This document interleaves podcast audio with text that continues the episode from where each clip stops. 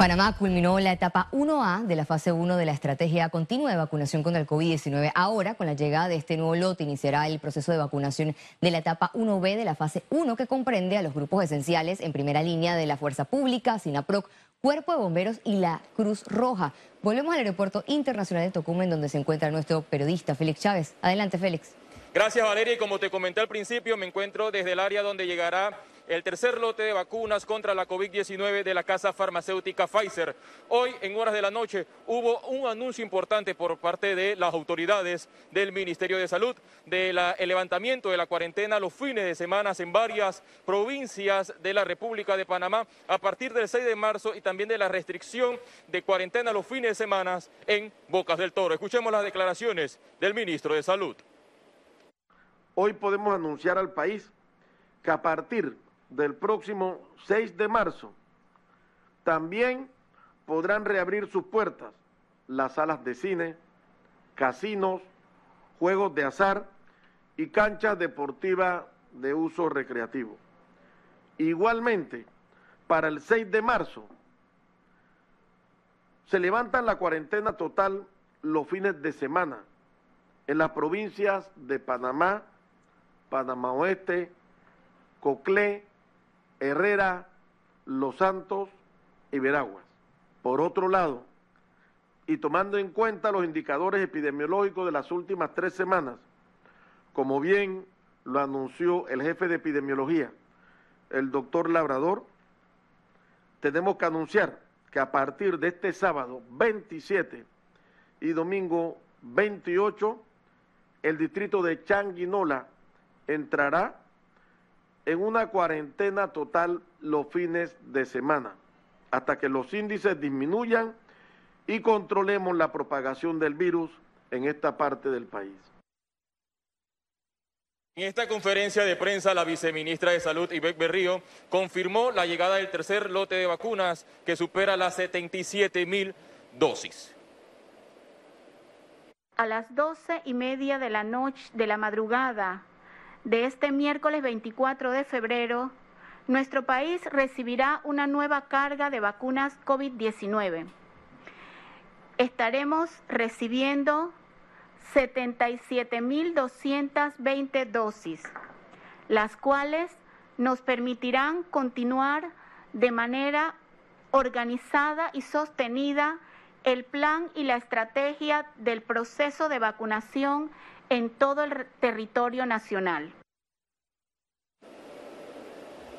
Debido a las irregularidades denunciadas en la provincia de Veragua, justo en la zona conocida como Santiago, en el proceso de vacunación, las autoridades del Ministerio de Salud eh, procedieron a la destitución del director médico de la región de salud de Veraguas debido a estos hechos denunciados en los últimos días. Vuelvo contigo, Valeria, a los estudios.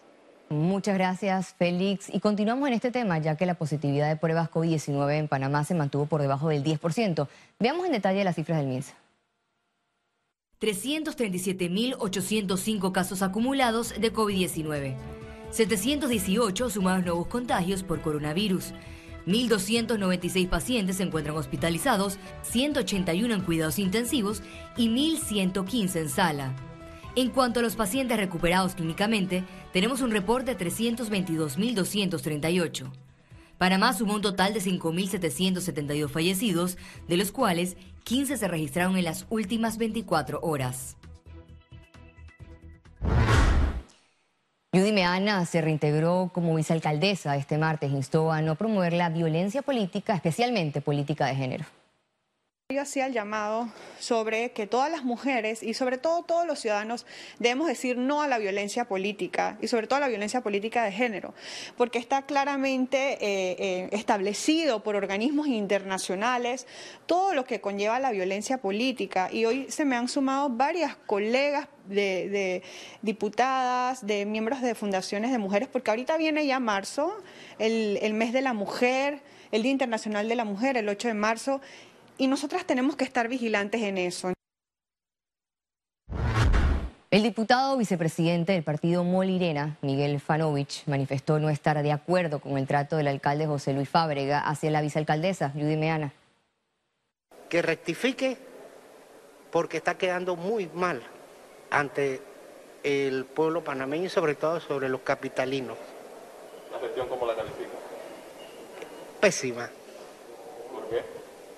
Porque mira, que hizo hacer una playita en plena pandemia, ahora quiere hacer un mercado del marisco cerca del otro y son proyectos que no le veo ninguna necesidad ni urgencia y ha sido muy opaca hasta estos instantes su trayectoria. En segundo debate fue aprobado el proyecto de ley que extiende hasta diciembre del 2021 la suspensión de contratos. La iniciativa del órgano ejecutivo busca establecer medidas temporales para preservar los empleos y normalizar las relaciones de trabajo en medio de la pandemia.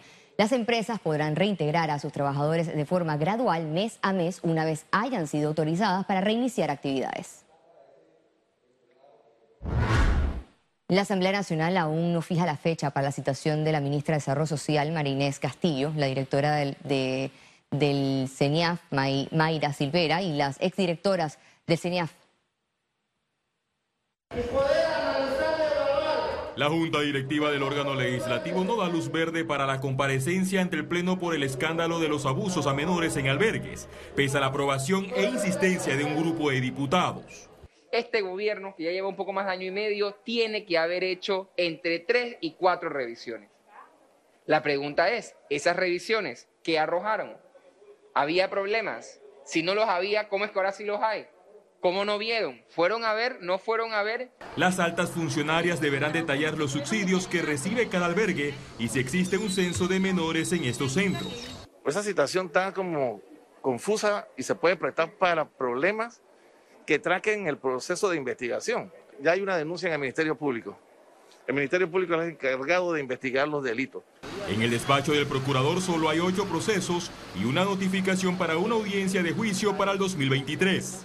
Estoy seguro que todo el país está totalmente encaminado a buscar quiénes han sido los culpables, porque esto no viene de ahora, viene de muchos años. Espero que el Procurador General de la Nación haga un trabajo íntegro. Lo importante es que, los que tengan que comparecer comparezcan donde tienen que ir, que es al Ministerio Público.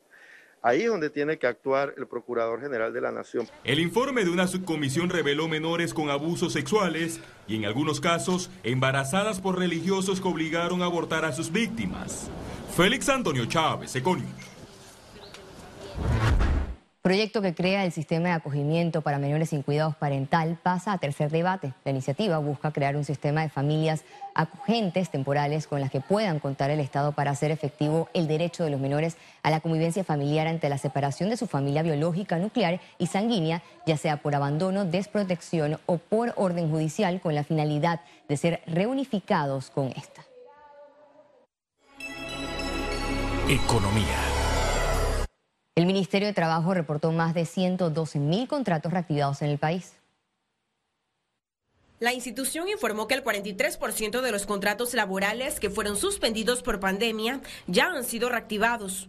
Nosotros hemos hecho una proyección de, cómo iba a ser este retorno en el momento en que nuestra ministra Doris Zapata presentó el proyecto de ley que, que, que eh, protege los empleos en la Asamblea Nacional de Diputados y se está cumpliendo antes de finalizar el mes de noviembre, del mes de febrero, con el porcentaje establecido en la proyección que teníamos estimado de la reactivación de los contratos de trabajo.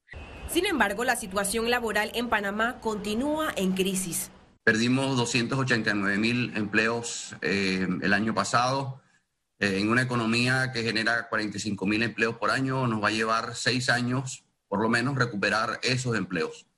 Mitradel recomendó a los desempleados aplicar a vacantes en empleospanamá.gov.pa. Ciara Morris, Econews. El Banco Mundial reiteró la importancia de financiar a las pymes para la recuperación económica de Panamá. El sector privado juega un rol primordial en, este tema de, reiniciación de, la economía y dentro del sector privado las pymes juegan un, rol sumamente importante en esta, esta recuperación.